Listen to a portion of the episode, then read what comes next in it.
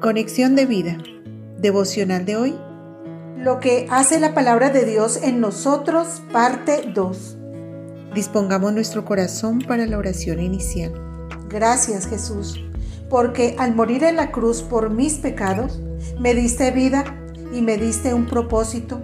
No soy un accidente, sino que en ti tengo la confianza de ser un nuevo hombre, creado para ejecutar las buenas obras que el Padre preparó de antemano para su gloria. Amén. Ahora leamos la palabra de Dios. Santiago capítulo 1 versículo 18.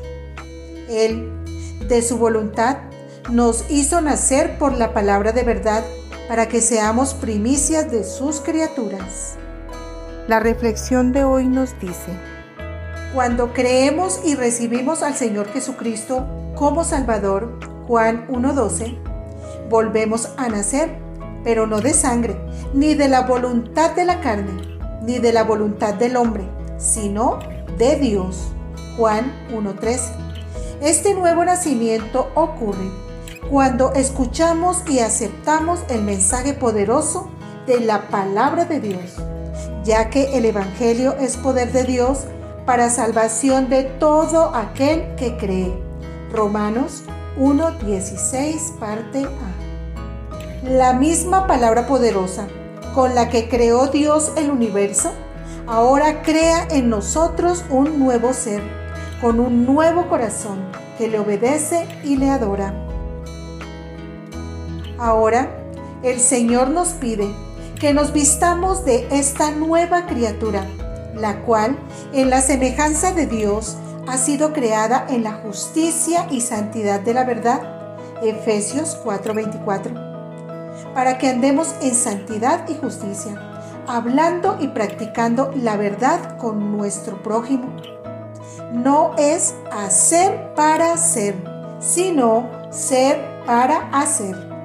Porque somos hechura suya, creados en Cristo Jesús para hacer buenas obras, las cuales Dios preparó de antemano para que anduviéramos en ellas.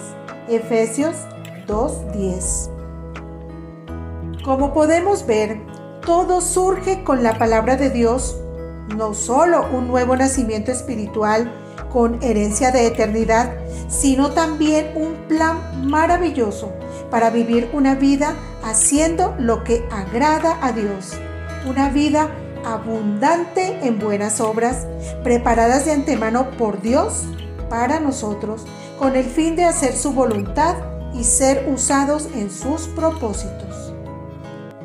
Lo que hace la palabra de Dios luego de hacernos renacer es también instruirnos para cumplir ese propósito y andar conforme a una esperanza cierta. Así que no dudes hoy en tomar la instrucción diaria que ofrece la escritura para ir paso a paso, cumpliendo las buenas obras que Dios tiene para nosotros. Visítanos en www.conexiondevida.org. Descarga nuestras aplicaciones móviles y síguenos en nuestras redes sociales.